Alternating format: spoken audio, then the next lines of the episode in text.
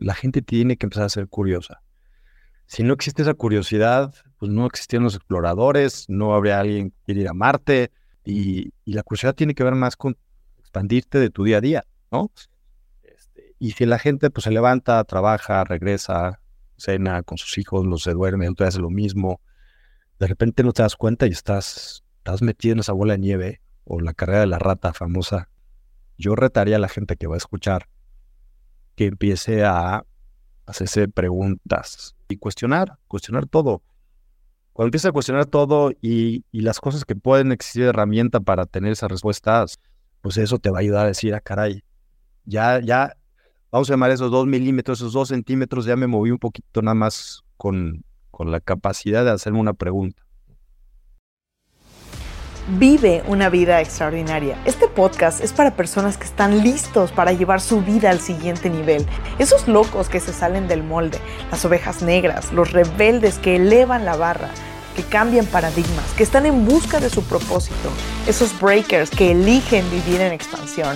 Mi misión es acercarte a las herramientas y estrategias para fortalecer tu mentalidad y crear una vida en tus términos, a vivir una vida extraordinaria. Yo soy Ana Paola Miranda, bienvenidos. El día de hoy tuve conmigo Paulo Calapis, un emprendedor que ha logrado construir negocios exitosos llevando su cuerpo al límite en dos full Ironman, 15 medios y 69 triatlones de alto nivel en menos de 7 años. Esta es la segunda ocasión que tengo a Paulo conmigo porque la verdad es que su historia es completamente extraordinaria. En este episodio aprenderás cómo desarrollar la mentalidad de tiburón en tus ambiciones empresariales con un enfoque en el bienestar físico y mental, y cómo la disciplina y la determinación en el deporte pueden potenciar tu negocio y tu éxito al 100%. Nos vemos en este episodio con Paulo Calapis. Mi querido Paulo, bienvenido. Esta es la segunda ocasión que te tengo como invitado en en el podcast. Y la verdad es que la primera tuvo mucho que ver con entrar al subconsciente, con cómo estamos trabajando desde este lugar, las plantas de poder. Pero una vez que te conozco, una vez que veo tu trayectoria, creo que es importantísimo el poder eh, hacer highlight en todo lo que has construido a lo largo de tu vida. Y por eso específicamente este episodio me gustaría hablar de quién es Paulo Calapis. Así que pues bienvenido a tu casa. Ana Pau, muchas gracias. Encantado. Ya sabes que somos hermanos cósmicos. Encantados. Así es, mi querido Paulo. A ver, yo tengo eh, como un primer punto, quiero observar, porque dos Ironmans al full, 15 medios Ironmans, 68 o 69 triatlones ya. Ya, 69. 69 triatlones, monstruo de la mercadotecnia en 2013 en expansión, top 10 marketer by Neo Magazine en 2015, founder de Summit One, 20 años de, expansión. ¿En qué momento nace este achiever, este logrador, este Paulo que todo el tiempo está yendo por más? Porque incluso antes del aire, hiciste un comentario que me llamó mucho la atención, que fue, voy a hacer el próximo triatlón en Hamburgo y pues es un sprint, cualquiera hace un sprint. ¿Dónde nace este Paulo Calapis? Yo creo que desde, desde chiquito siempre he sido como alguien que le ha gustado competir. Este, jugaba fútbol y luego ya más grande empecé a jugar básquet, luego jugué vóley, luego jugué golf, este, y luego, no sé, empecé a andar en bici, luego empecé a correr, y empezó a nadar. O sea, creo que hay una parte nuestra que siempre está buscando este, ese, esa adrenalina, ese querer salir un poquito hacia, hacia afuera, pero más que nada salir afuera de nuestra zona de confort. O sea, siempre me ha gustado estar fuera de mi zona de confort. Esa es la verdad de las cosas. Este, y, no solamente es el tema de la pasión que nos gusta, o sea, por eso también dejé la vida corporativa hace seis años, porque estaba yo en mi zona de confort. Este, y, pues, yo creo que desde, desde, desde chavo, yo creo que desde los siete años siempre he querido competir, siempre he querido estar en podio. O sea, pero no desde un punto de vista de ego, sino un tema en serio muy personal. O sea, a mí me, no sé, me, me genera mucha satisfacción poder este, estar siempre pues, adelante, ¿cómo te digo? Como líder, ¿no? Siempre así. ¿Qué es para ti la zona de confort? Porque dices afuera de la zona de confort y yo creo que son terminologías que para cada persona es diferente. Para ti, ¿qué es la zona de confort? Mira, o sea, como que si, si te quedas parado y haces un círculo alrededor, ¿no? Y, y, en esa zona es donde tú te sientes safe, te sientes contenido, te sientes seguro, te sientes, este, donde tus emociones no se alteran, ¿no? Eh, y, querer, querer, querer, dar un paso afuera de este círculo, primero mucha gente tiene que pensar que existe esta zona de confort, que quieras dar un paso fuera de tu zona de confort. Cuando haces ese paso fuera del círculo, tu círculo se expande. Entonces, y cada vez puedes expandirlo más. Entonces, de repente te das cuenta que zona de confort igual y es un círculo bastante grande, ¿no? Y te puedes mover más cómodo, porque a veces la gente se queda parado en un círculo donde no hay para dónde moverse, ¿no? Y eso tal vez lo puedo relacionar con, pues, con miedo, con pánico, con yo aquí estoy bien, aquí no me mueva. Entonces, para mí es poder detectar este círculo, expanderlo, eh, haciendo las cosas que también pues, a ti te gustan, ¿no? Y pueden ser cosas personales, profesionales, de pareja, cambiar un hábito, de, de poder atreverte a decir algo que no le decías a tu papá, a tu mamá, ¿no? O sea, hay tantas cosas que nos sacan de nuestra zona de confort. Fíjate que quiero retomar un poco esto que mencionas, porque hablando de este atleta, de esta preparación mental, tú decías esta adrenalina de estar en la competencia, de salir de tu zona de confort previo a estas competencias, previo a estos momentos de reto, de salir, de, expandir tu círculo, em, ¿qué significa para ti estar en esta línea?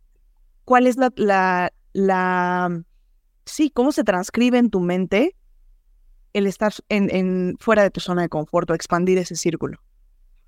Mira, primero yo creo que es importante que, que tú puedas identificar un reto que te saque de esta zona de confort. Algo, algo que te saque. Este, yo cuando empecé a hacer de hobby el, el triatlón, eh, hay múltiples distancias y, una vez, por ejemplo, empecé por sprint, ¿no? Que, que te decía. ¿Cuándo comenzaste? ¿Hace cuánto? 2016 empecé a hacer este triatlón y ya empecé grande, empecé a los 41 años. Este es otro tema importante que en, en su momento pues no hay edad para hacer lo que tú quieras. O sea, no, no hay edad.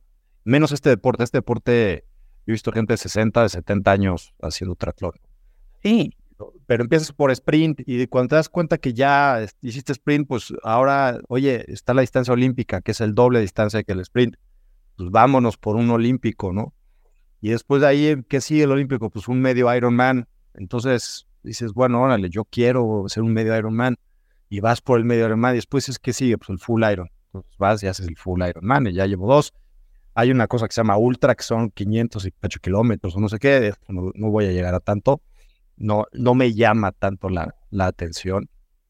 Pero lo que te quiero decir es que es, es poder identificar que, que una vez que saliste de tu zona de confort y expandiste, pues igual y quieres expandirlo más y más, y se puede, se puede, ¿no? O sea, hay, hay que desafiar la lógica, ese es, como mi, tema mental, cómo desafías tu lógica, ¿no? Fíjate que me llama mucho la atención y creo que es algo bien importante porque veo una constante y es como un patrón en las personas que excedemos nuestros límites, que personas que vamos más allá del promedio, normalmente existe esta, este momento de break, de breakthrough en nuestra vida es un momento en el tiempo en el cual tomamos una elección de que la vida no va a continuar siendo la misma. Y me llama mucho la atención porque todo esto que, que, compartiste referente a todo lo que has logrado en el tema atleta, o sea, 41 años, comenzaste con 41 años. ¿Qué hubo en tu vida en ese momento que para ti fue es el momento y no, no hubo una marcha atrás? O sea, no fue un me preparé para una carrera y ahí quedó, sino cada vez más, por más. ¿Qué fue lo que marcó esta diferencia? Ya, yo tiene que ver mucho con el carácter de cada quien. Yo cuando hago, hago algo, lo hago al full, 100% y, y a sacar los mejores resultados, ¿no? Este, y cuando tomé el triatlón, hay dos, hay, aquí hay dos caminos, o te encanta o lo odias, no, no hay más, así es, ¿no? Este, y yo el primero que hice dije, a ver, espérame, esto creo que me está gustando, hice un, el segundo, y en el segundo decidí, esto es para mí, ¿no? Aparte, yo creo que tiene que ver mucho también con tu etapa de tu vida. Este, yo justo estaba, estaba ya, estaba en los 40, cumplí 40 y sí llegó la, la famoso, no me gusta llamarlo crisis. El trancazo de los 40. pero sí llegas a los 40 y dices, holy shit, ahora qué, qué, viene, qué pasa, ¿no? En mi vida. Y, y, sí, y sí, como que necesitaba cosas nuevas. No sé, como que sí vienen cambios importantes en la manera de, de, nuestra conciencia y de pensar las cosas. cuáles? Pues, ¿cómo, ¿Cómo empiezas a ver un poquito hacia atrás todo lo que has logrado? ¿Qué es lo importante en tu vida desde el punto de vista material, espiritual, de pareja, de hijos? y qué cosas quieres cambiar o, identificar. Y de repente te vas juntando con personas y a mí me pareció porque un grupo de amigos hacía, ¿no? Este, entonces, pues dije, bueno, vamos a probar esto y siempre es muy importante con quién te relacionas. O sea, con quién te relacionas es, es el que a veces te va abriendo caminos y te va abriendo sendas que tú no sabías que, que podías tomar, ¿no? Este, y no solamente, ya sabes, en el tema de deporte, sino en el espiritual, en el de conciencia, en los negocios, amistades. ¿Qué papel han jugado estas personas en tu vida para el hecho de que hoy tú llegues al lugar en el que estás? No solamente, como dices, no solamente en la parte de deporte, pero eh, ¿qué papel le das, qué peso del 1 al 10 tú le das a la gente con la que te rodeas? Mira, yo siempre he sido alguien que es muy sociable y, siempre este, parte de, mi, esencia es hacer networking y hacer relaciones. Entonces, eh, yo, yo sí tengo como muy claro y muy consciente de que cuando conozco a alguien es porque lo tenía que conocer y, aprendo a alguien de esa persona. O sea, aprendo, aprendo, aprendo cosas de esa persona, ¿no? De ese alguien. Eh, no todo el mundo tiene esa capacidad de reconocer eso. Yo creo que cuando conoces a alguien es por algo. Y ese es algo que no es, no, no hay que explicarlo, es inexplicable. Simplemente es tener la capacidad de decir, oye, ¿por qué conocí a Ana Pau? ¿Por qué conocí este, a Javier? ¿Por qué conocí a, Matías? O sea, cada uno de tus amigos que te van de repente enseñando cosas y todo, todo el tiempo podemos aprender algo de personas. Todo el tiempo. Ahora, cuando tú comienzas en este camino de empezar a trabajar en ti, porque al final también hubo una transformación, o sea, eh, hay una transformación en tu vida, comienzas la parte de ser atleta eh, o desarrollar al atleta que hay en ti, porque al final creo que todos, todos tenemos estas posibilidades, cualidades, habilidades, pero que no todos decidimos tomar el valor para, para usarlo. Em, cuando tú comienzas, despiertas a ese atleta, despiertas a esa persona con conciencia, ¿qué otros cambios hubieron en tu vida? ¿Y fueron al mismo tiempo o en este mismo periodo? Fue, fue todo junto. Este, lo que pasa es que tú, tú puedes agarrar muchas metáforas personales de un triatlón a tu vida.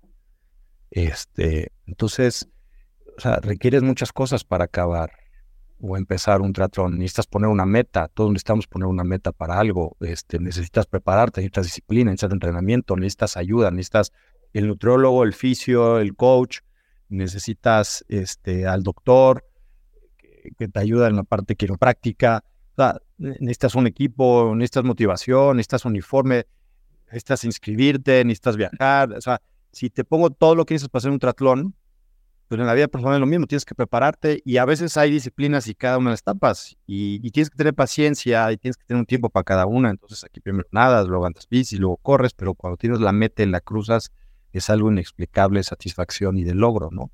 Entonces, en la vida de empresario, que yo también emprendí casi al mismo tiempo, pues he tomado muchas cosas ahí, porque ser, o sea, ser entrepreneur y ser empresario, pues se requiere resiliencia, se requiere paciencia, se requiere disciplina, este, se requiere aguantar, pues a veces los embates y cuando las cosas no fallan, si te ponchó una llanta, pues es lo mismo cuando un cliente dijo que no y te tardas. O sea, si ves, podemos agarrar muchos elementos, no sé si por casualidad o no, pues de esta disciplina, pues por lo menos a mí me ayuda mucho en, el tema de, de ser este empresario y, y, aguantar los embates de lo que significa pues, estar tú solo, ¿no? Con tus ideas y, y tus proyectos, ¿no? Completamente. Creo que eh, tocaste un tema que justo quería llegar, que es dónde estas cualidades que vas desarrollando al día a día en otras áreas de tu vida. Nosotros en programación neurolingüística eh, tenemos un concepto que se llama chunking lateral. Y chunking lateral significa que existe una respuesta para la situación o el problema que estás viviendo en otra industria completamente opuesta a la que tú vives. Y lo único que tenemos que hacer es simplemente dividir el hecho en lateral. Y una de las cosas o en las situaciones en las que esto se vio fue con em, eh, Ford. Ford lo que vio fue, él se dio cuenta de que estaba tardando demasiado tiempo en elaborar un vehículo y que por esa situación pues no podía vender, no podía aumentar eh, sus profits justo por este mismo punto, no tenía más, más eh, capacidad de producción. Entonces lo que él hizo fue, se fue a una carnicería y se dio cuenta de cómo eran los procesos. Entonces en los procesos empieza a dar cuenta de que hay personas, hay una persona que toma la carne del congelador y la divide, divide la pieza.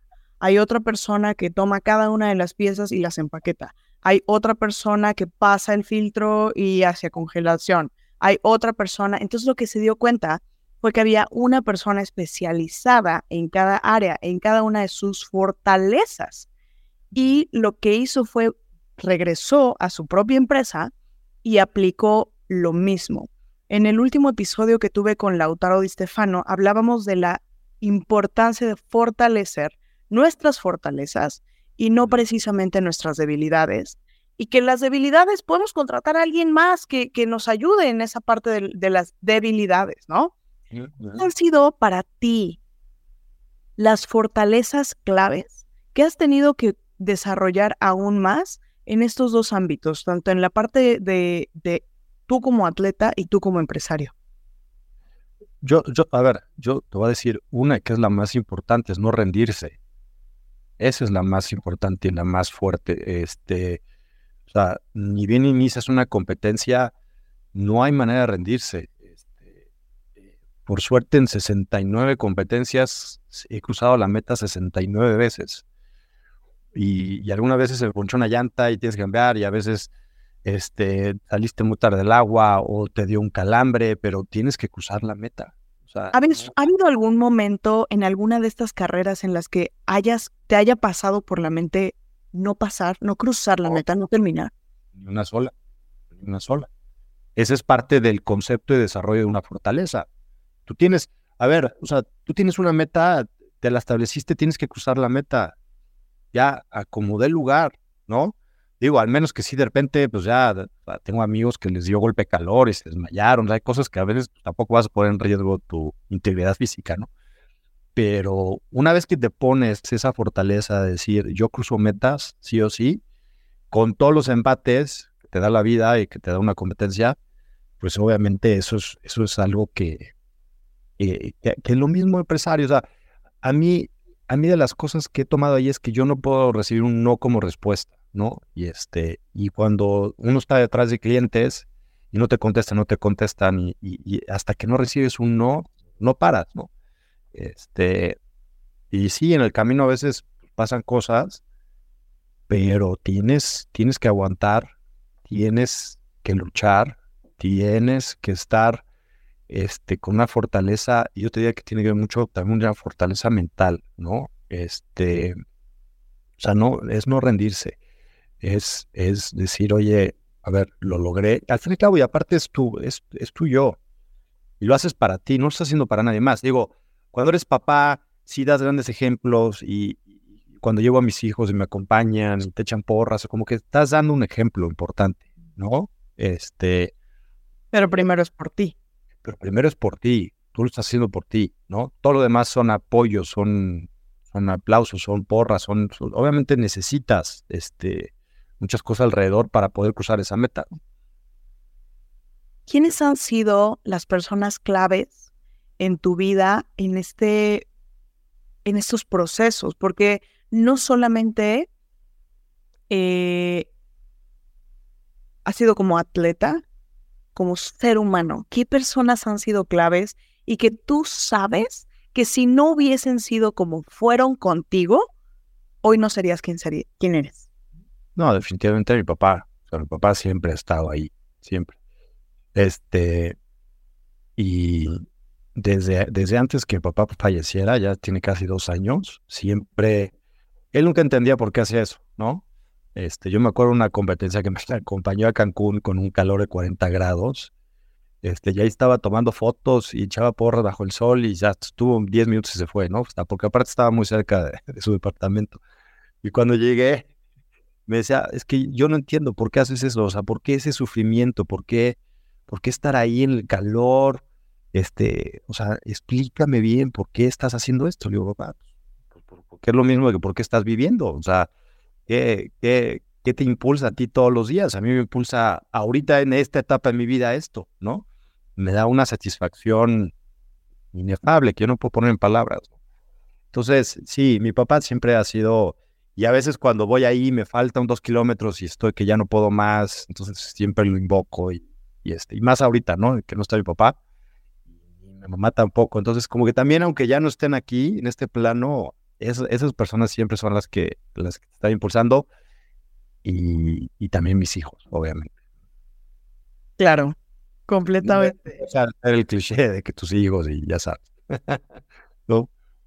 Fíjate que em, efectivamente hay un cliché y creo que muchas veces nos sentimos o, como sociedad creemos que mencionar a estas personas como nuestros padres, nuestros hijos, son personas que tendríamos que mencionar, pero la realidad es que, que, que no. O sea, yo observo, digo en mi propia historia, mis padres fueron las, las personas perfectas para, para, para mí, para mi crianza, y el cómo nos vamos desarrollando. Y creo que em, ahorita que hablabas específicamente acerca de tu padre y de las preguntas que te hace o las preguntas que te llegó a hacer en, en, su momento y que hoy, el no estar en este plano, pero seguir estando presente en tu vida, también nos permite eh, o te ha permitido avanzar en otras áreas de tu vida.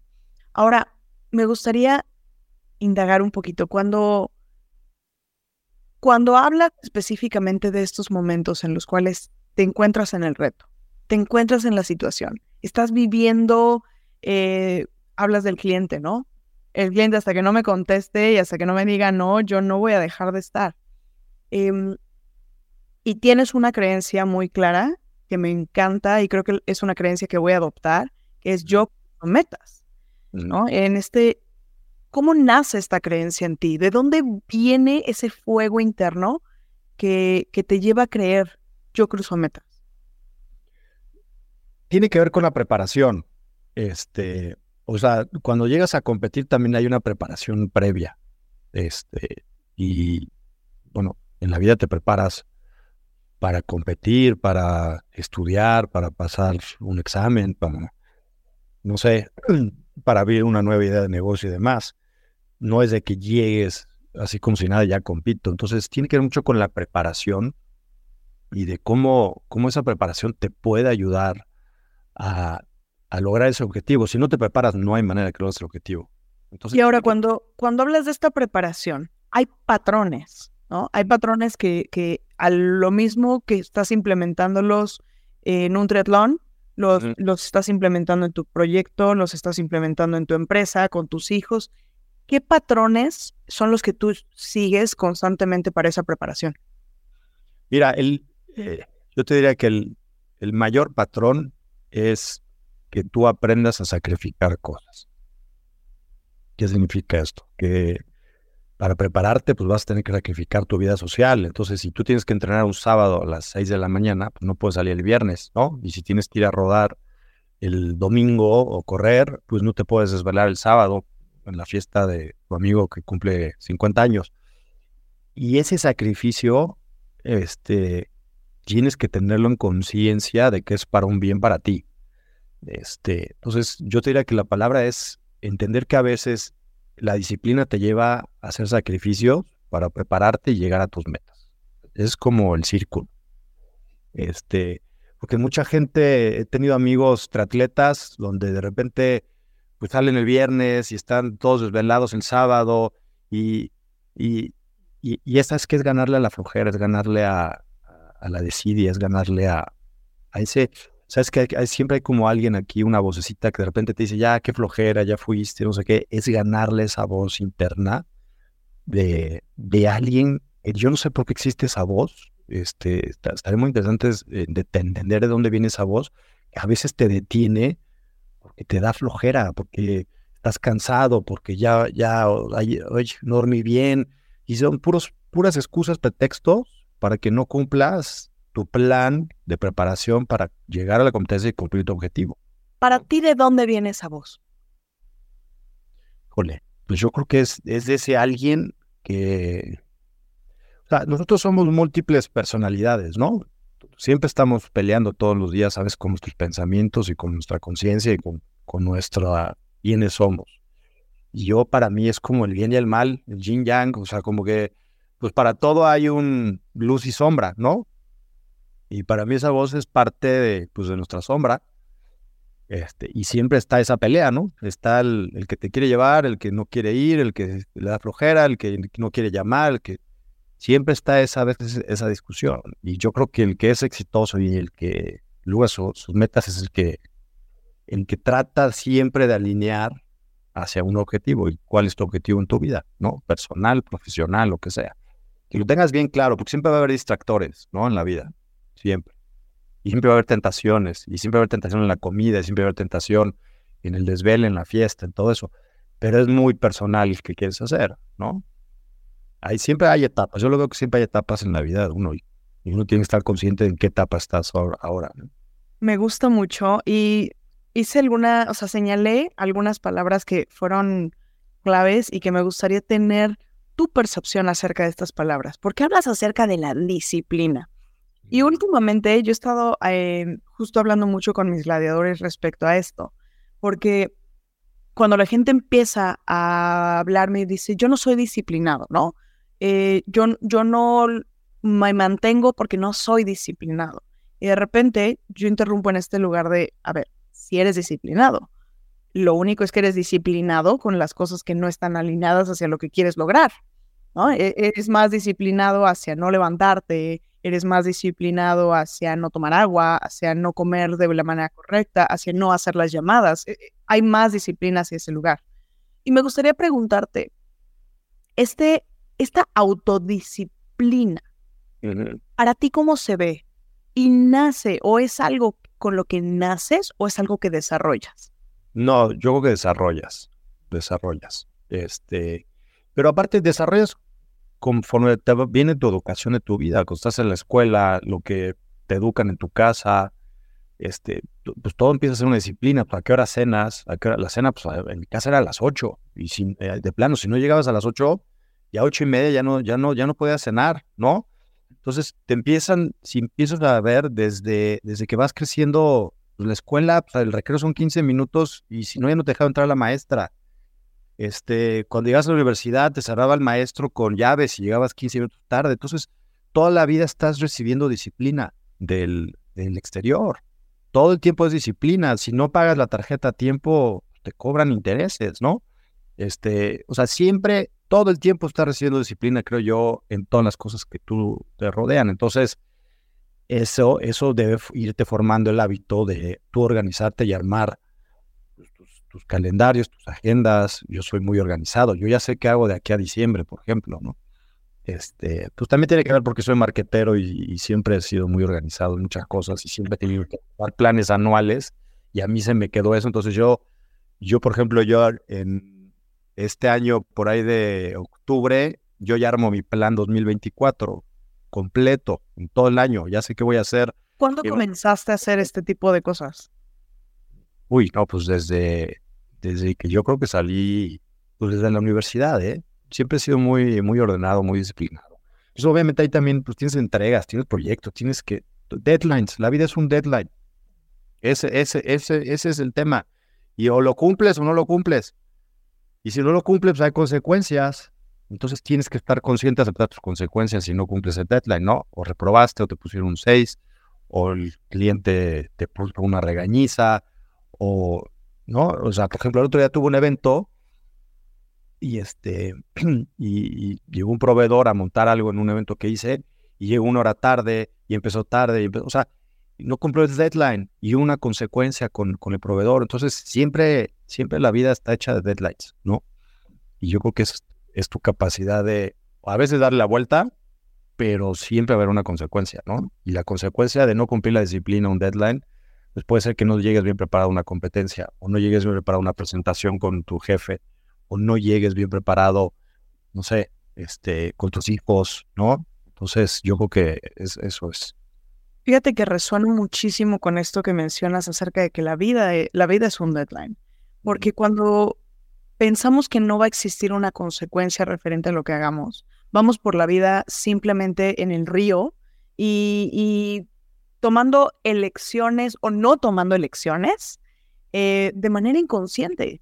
Y lamentablemente eso se ve reflejado en, pues si, si es en tus hijos, pues a lo mejor tus hijos empiezan a meter drogas o se empiezan a, a, meter en situaciones que no les vienen bien a su, a su, eh, a su vida, eh, una quiebra, un, un divorcio, eh, tu salud, o sea, todas esas cosas, creo que esos son los, los puntos en los cuales la vida nos marca esos deadlines. Es la consecuencia al tomar o no tomar las elecciones que van alineadas. Y creo que em, en este sentido, a mí me, sucedió que cuando hice un análisis consciente de en qué es lo que estoy haciendo hoy y hacia dónde me está dirigiendo eso que estoy haciendo, es en ese momento en el que puedes hacer cambios en tu vida. Y yo observo que en tu caso, pues hubo un momento clave, pues a tus 41 años, para tomar una acción, para tomar un, una redirección. Y muchas veces ni siquiera tiene que ser una redirección eh, tremenda, ¿no? O sea, ni siquiera tiene que ser una redirección de, de, 180 grados. Pueden ser dos milímetros como en el golf, que dos milímetros van a hacer un cambio completamente en, en, en el golpe. Y cuando tomas la elección de transformarte, es en el momento en el que empiezas a accionar de manera diferente. ¿Tú cuál crees que es la razón por la cual la gente, el común denominador, porque me queda claro que como atleta, me queda claro que como empresario eh, y como, como este breaker que piensas de manera diferente, no eres parte del promedio. O sea, eh, yo soy muy clara de que el 100% de las personas que están en, en, un episodio conmigo son gente que no son del promedio. ¿Qué crees que mayoría de la gente que sí es del promedio no elige transformar, no elige tomar conciencia, responsabilidad de sus vidas? Pues porque tienen un velo, tienen una neblina enfrente y no pueden ver más allá de su, de su estado actual y su realidad. Este, y, yo creo que todo parte, parte de, cuestionarse, este, y, yo lo veo también como, como, es una característica de ser curioso, o sea, la gente tiene que empezar a ser curiosa. Si no existe esa curiosidad, pues no existían los exploradores, no habría alguien que ir a Marte, este, al espacio, este, a mandar un satélite para ver cuáles son los confines de la galaxia todo tiene que ver, todo empieza con la curiosidad y, la curiosidad tiene que ver más con expandirte de tu día a día, ¿no? Este, y si la gente pues se levanta, trabaja, regresa, cena con sus hijos, los se duerme, otro hace lo mismo, de repente no te das cuenta y estás, estás metido en esa bola de nieve o la carrera de la rata famosa, ¿no? Y este, ya estás sobre, sobre el wheel dando y dando y dando y dando. Y este, entonces yo creo que yo retaría a la gente que va a escuchar que empiece a hacerse preguntas. Este, ¿no? Creo que por ahí hay un libro, no me acuerdo el autor, del arte de hacer preguntas. Y, este, y todo empieza a empezar a hacer preguntas, o sea, y cuestionar, cuestionar todo. Cuando empieza a cuestionar todo y, las cosas que pueden existir de herramienta para tener esas respuestas, pues ya sea medicinas maestras o sea libros o sea gente coach o sea lo que sea, pues eso te va a ayudar a decir, ah, caray, ya, ya, vamos a llamar esos dos milímetros, esos dos centímetros, ya me moví un poquito nada más con, con la capacidad de hacerme una pregunta. Fíjate que justo en el arte de hacer preguntas o este tema de hacer preguntas, creo que mejores preguntas, mejores respuestas. Muchas veces no solamente se trata de hacer la pregunta, sino hacer la pregunta pues correcta, ¿no? Porque puedes preguntarte, ¿por qué me pasa esto a mí? Y a veces la respuesta va a ser por güey, ¿no? o, o no necesariamente vas a encontrar una respuesta. Mira, nada más el viaje de buscar la respuesta puede ser muy divertido, puede ser más divertido que la misma respuesta. Ya, con eso, o sea, y a veces no sé si te quedas con una respuesta o no, pero el viaje, el journey que hiciste, este, puede ser más divertido que, la misma respuesta. Me encanta. ¿Cuál ha sido una de las preguntas que te has hecho en tu vida que tú crees que han sido de las más poderosas para transformarte en esta mejor versión tuya? Mira, yo creo que la pregunta, y yo no sé si es algo que, todo el mundo tiene, pero tiene que ver con tu propósito, ¿no? ¿Cuál es tu propósito aquí, en este plan? Y, y siempre me lo había hecho, pero como que desde que empecé mi negocio hace seis años, como que no, no había encontrado la respuesta y llevo el journey de unos seis, siete años buscándola hasta que hace poco como que encontré un poquito más mi propósito. Pero yo creo que pues, eso es lo más importante. ¿Qué propósito tienes? Este, y de cualquier plano, en cualquier aspecto. Y yo creo que eso es algo que, que tal vez puede llevarte muchos años de encontrar la respuesta, ¿no? Yo hace poco la vi, la encontré. Este, ¿Cuál es tu propósito? Mi propósito es conectar y ayudar a las personas a ser mejores. Eso, eso es un poquito lo que, lo que hace poco concluí. Entonces, pues parte de lo que hago, tengo una asociación, tengo grupos, comunidades, tengo eventos, o sea, como que encontré muy bien mi propósito y eso es lo que a mí me llena y creo que es algo donde he encontrado esa, esa respuesta. Sí. Qué bello, qué bello porque así te, así te ubico. Te ubico como este ser eh, alegre, con energía, con presencia. Eh, recuerdo perfectamente en una de nuestras eh, últimas ceremonias que estabas, estabas viniendo, no sé, venías de, una parte del, del, centro y venías caminando y yo decía, este cuate no solamente alberga una gran energía, sino un balance, un equilibrio, eh, precioso entre fortaleza, pero ternura, pero amabilidad, pero thrive. Y no sé, te veía y creo que te lo mencioné en ese momento. Y me gustaría preguntarte, mi querido Paulo, ¿cuáles son aquellas, aquellos rituales, cosas especiales que tú haces en tu día a día para mantenerte en esta dirección en este camino de cumplir y de vivir tu propósito? Pues yo debo ser responsable. Todos tenemos responsabilidades. Este, y parte de las responsabilidades, por ejemplo, estar muy, muy cerca de mis hijos, estar muy cerca de mis clientes, estar muy cerca de mis amigos, estar muy cerca, pues, a ver, no sé, mi ritual la verdad es que yo medito todas las mañanas, este, escucho mucha, mucha música de, pues ya sabes, le llaman música medicina, música sagrada. Eh, me conecto con mis libros, me conecto con este pad espiritual de estar curioso y estar explorando. Entonces, este, pues, planeo algunos viajes que sé que me van a ayudar a expandir y estar en esa sintonía que, que tú mencionas. Este, y, y, ser, ser disciplinado en tu agenda. O sea, yo, yo no, yo alguna vez estuve con alguien que decía, play it by ear. Y yo, ¿qué significa play it by ear? Y es, pues bueno, a ver qué, qué, qué escuchamos, qué sale y demás. Yo, mi carácter, mi forma de ser, yo no puedo, ¿no? O sea, yo necesito saber qué voy a hacer, cómo lo voy a hacer, cuándo, por qué. No todo mundo tiene que ser así, ni, mucho menos. Pero sí, lo que yo digo es que la gente tiene que ponerse objetivos, muy claros. Sin objetivo no hay, pues, ¿para dónde va a soplar el viento y para dónde vas a izar la vela? No tienes la menor idea de qué va a pasar entonces, y siempre buscar cosas, o sea, tiene que ver mucho con la curiosidad, que sean curiosos, la gente tiene que ser curiosa. en todos los aspectos y quitarse miedos para salir de esa zona de confort. Si no rompes esos miedos, no vas a nunca hacer algo diferente en tu vida. Así es.